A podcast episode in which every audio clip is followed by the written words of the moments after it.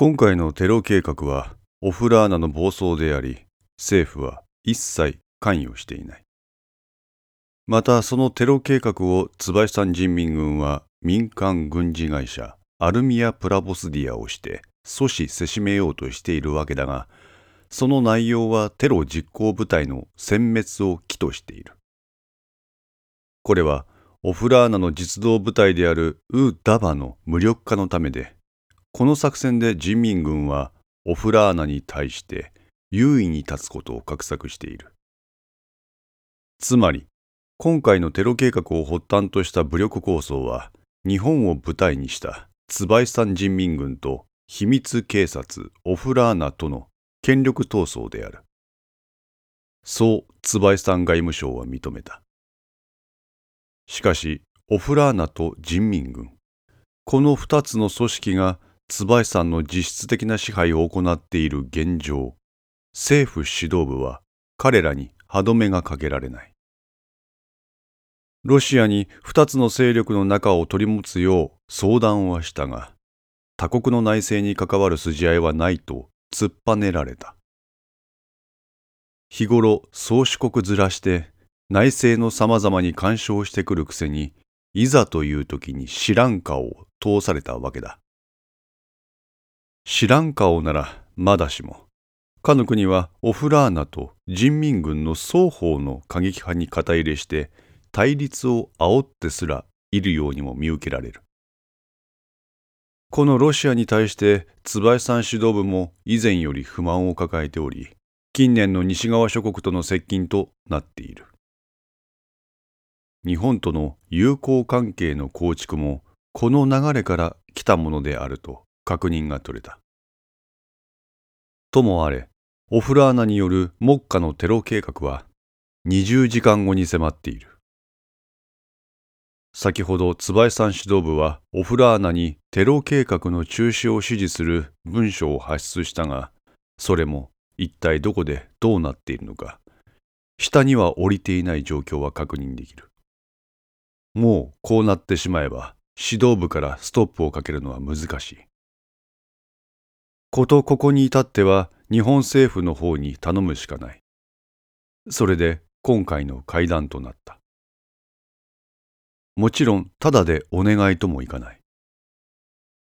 そこで先方から持ち出されたのは、椿スタンへ拉致されたと見られていた特定失踪者に関する情報の公開と、彼ら彼女らの返還だった。椿さんとしては今回の両国政府の協力をもって本格的な国交回復経済支援を期待するというものだ。2000人？はい。椿さんに拉致された疑いがあると警察が発表しているものは871名。民間団体がそれ以外にも470名程度はいるのではないかと言っていますがそれを足した数よりもはるかに多い人数ですなんてことなの？向川政権の官房長官である櫻井敦子は驚きのあまり言葉を失った。ちなみに政府認定の拉致被害者は18名。うち6名は帰国済み。残る12名はすでに死亡との奴らの回答でしたがその情報にも誤りがあるとの話でした。誤りとは？まだ半数が生存していると。はあ、なんてこと。官房長官は頭を抱えた。椿さん側は把握できている拉致被害者全員の即時返還を約束すると言っています。即時返還とは？今回のテロ事件が日本政府によって制圧された暁には、火を浮かず、直ちに。しかし、拉致の実行部隊は党のオフラーナであると聞いています。指導部のグリップが効いていない状況で、無理やりそんなことをすると、拉致被害者にとっても危険なことになるのではないですか。桜井官房長官の懸念は最もだ。実力組織である秘密警察と軍が構想に明け暮れている中、そのような芸当を誰がどうやってやってのけるというのか。地方の党委員会に指導部の手足となって動く連中がいるらしいです。それで拉致被害者の安全は担保できるの？それはできません。でしょうね。桜井官房長官は首を振った。ですが、千載一遇のチャンスであるのは間違いないわ。はい。共産党指導部の意見は一致してるの？これには上杉は首を振って答えた。博打ね。そうなると、国際世論だけが頼りになるわ。ご明察です。すぐに向川総理と相談します。そう言って彼女は電話の受話器を持ち上げた。待ってください。桜井は手を止めた。総理に話す前に官房長官にはお話しせねばならないことがまだあります。受話器を元の位置に戻した彼女は、聞きましょうと答えた。先ほどの2000人ですが、これは椿さん外務省が生存を確認している拉致被害者の数字です。拉致被害は警察が確認しているものでも戦後間もない頃から2000年頃に渡っています。その間45年。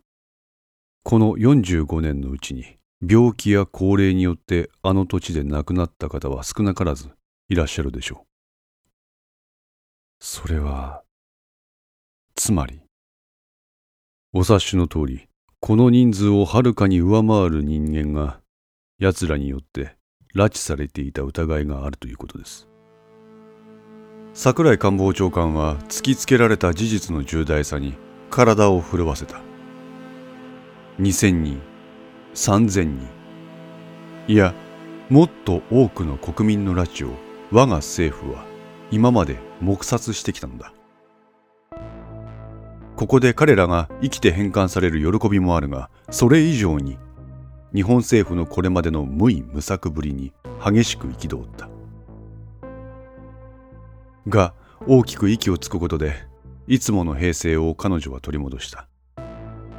しばらく黙って桜井官房長官は一言。椿さんは亡くなられた方たちの情報も全て把握していますか？はい。それらすべての情報を公開する用意があると申しております。もはや全面降伏と受け止められるほどの情報だ。あまりにもできすぎている話。桜井官房長官は疑いの眼で上杉を見つめた。つい数時間前、桜井は NSC 国家安全保障会議において椎名正明の投稿と協力状況について説明を受けた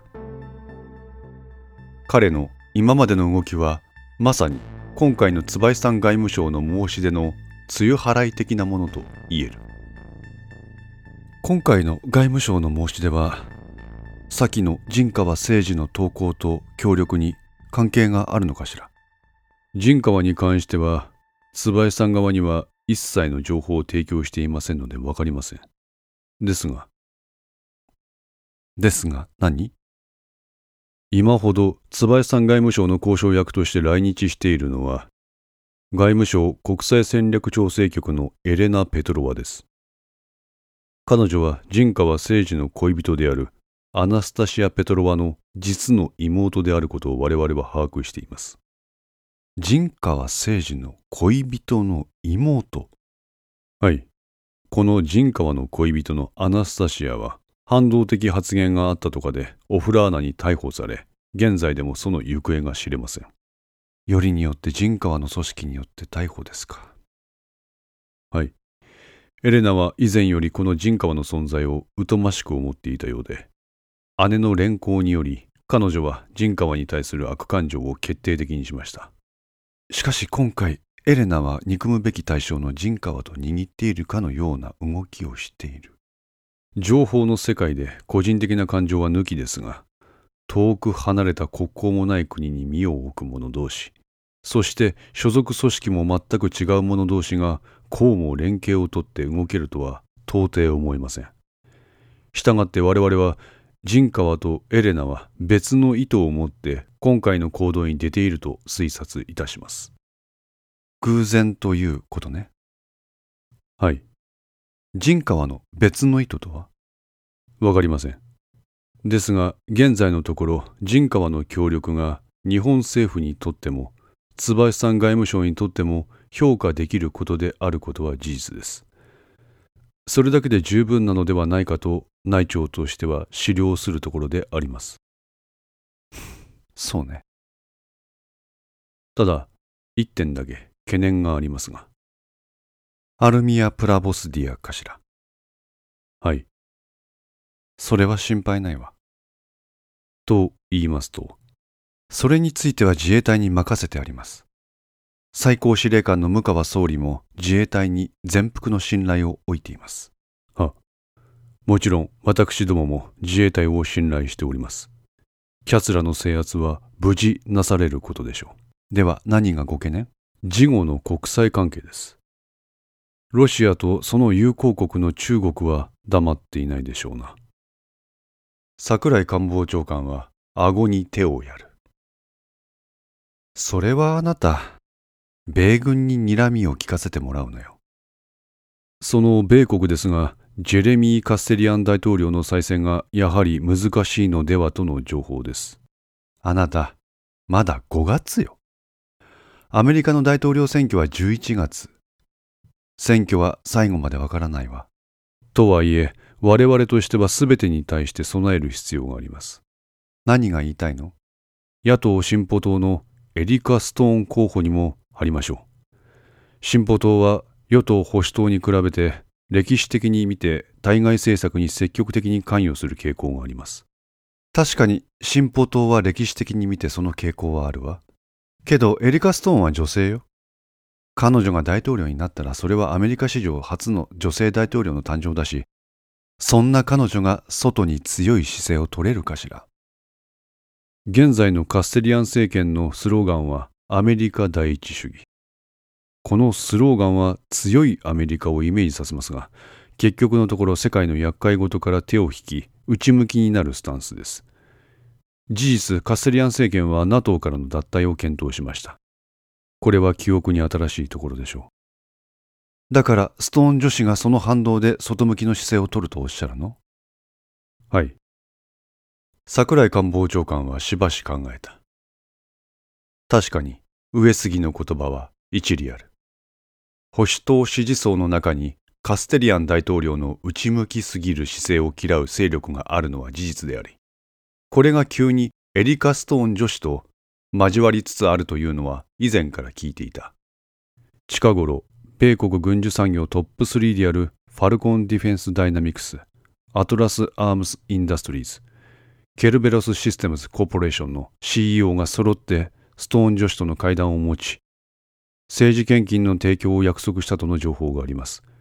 これをもって彼女の対外政策のスタンスを図ることができます。ファルコン、アトラス、ケロベロス。どれもカステリアン政権の軍縮の割を食っている企業ね。はい。わかったわ。ストーン女子には我が声優党から人を派遣します。ありがとうございます。今のうちから次期政権とのパイプを作っておくことはきっと国益にかなうことでしょう。でも、それは今やることじゃありません。は？私言ったわよね。今は5月よ。11月なんて先の話に力をかけるほど我が国には余裕はないの。今の説明における成果はなしか。上杉は短足した。上杉情報官、考えてみなさい。こう言って桜井官房長官は言葉を続ける。あなたは今回のテロ事件の後の国際関係に備えようとしてエリカ・ストーン女子に晴れとおっしゃる。でもね、国際社会は仁義の世界なの。もしも今の段階で私らがカステリアンとストーンを両天秤にかけてるなんて両陣営にバレてみなさい。それこそ保守党と前進党の両陣営からソース感よ。ソース感ならまだいいわ。これがきっかけで仕方なんてされてみなさい。それこそ日米関係が一昔前のように危機的な状況になるわ。そうなったら椿さんとロシアの思うツボじゃないかしらあとねと言って官房長官は続ける。ミリタリー・ミリタリーの関係は時の政権によってそう左右されないものなの。今の自衛隊の姿は米軍が求める姿。だから、時の政権が変わろうが基本的な協力関係は変わらないわ。ここで風見鶏的な動きをする方が政治的にもリスクを持つし、軍人同士の信頼関係にひびを入れかねないの。あなた、そのあたりの現実をもう少し見なさい。米軍は見てますよ。我々日本が今回のテロ事件をどう制圧するか。向こうも我々の実力を見てるんです。同盟国として値する存在化を試してるんです。ストーン女子に対する工作は今回の件が我々の力である程度抑え込めた暁にやればいい。私らは先のことよりも目下のことに全力を注ぐ。これです。いいかしら？グーの根も出ない。この女性は強い。上杉は出過ぎたことを詫びた。お分かりいただけて嬉しいですわ。桜井官房長官は立ち上がり、机の上にある大きな地球儀に手をやった。そしてそれをゆっくりと回す。上杉情報官、先の大戦のことを考えてください。我が国は世界の半分を敵に回してあの戦い方でした。しかし今回はツバイスタンとロシアの二正面です。しかも今回はあの時みたいに先端が切られているわけでも何でもありません。外交努力で我が国は何とでもできます。引き合いに出す例が極端だ。反論しようとした上杉だったが彼女にそれは遮られた。組む相手を間違えず、アメリカと戦争さえしなければ、あのまま我が国は世界で最大で最強の国だった。私たちはそんなポテンシャルを秘めている。私はそう思うの。経験に学ばず、歴史に学ぶ。その姿勢は政治家として評価できる。上杉は自分の歴史観とそう異ならない桜井のものを評価した。今回の椿さん側の提案は天佑としか言えないもの。話ができすぎてて、いまいち信用できませんが、私はかける価値はあると思います。上杉情報官、あなたはその提案内容をよくよく吟味して、拉致被害者の返還を実現するよう、命がけで望んでください。はっ。人質救出は政府の責務です。直ちに総理との会談をセッティングします。あなたもその場にいなさい。かしこまりました。米軍の協力があって私たちの安全保障は成立する。これって自衛隊はいつまでたっても半人前的なイメージだけどそれは違う。米軍の全面的な協力さえあれば私たちは世界の中で無敵ということです。今の私たちは無敵になることを求められています上杉が官房長官室を退出すると自分と入れ違いにそこに入っていく男があった。野党前進党幹事長中野康也だった。目の前の危機を回避するために対立野党の幹事長さえ協力者に引き込んでしまう剛腕。次期総理はこの方しかいないな。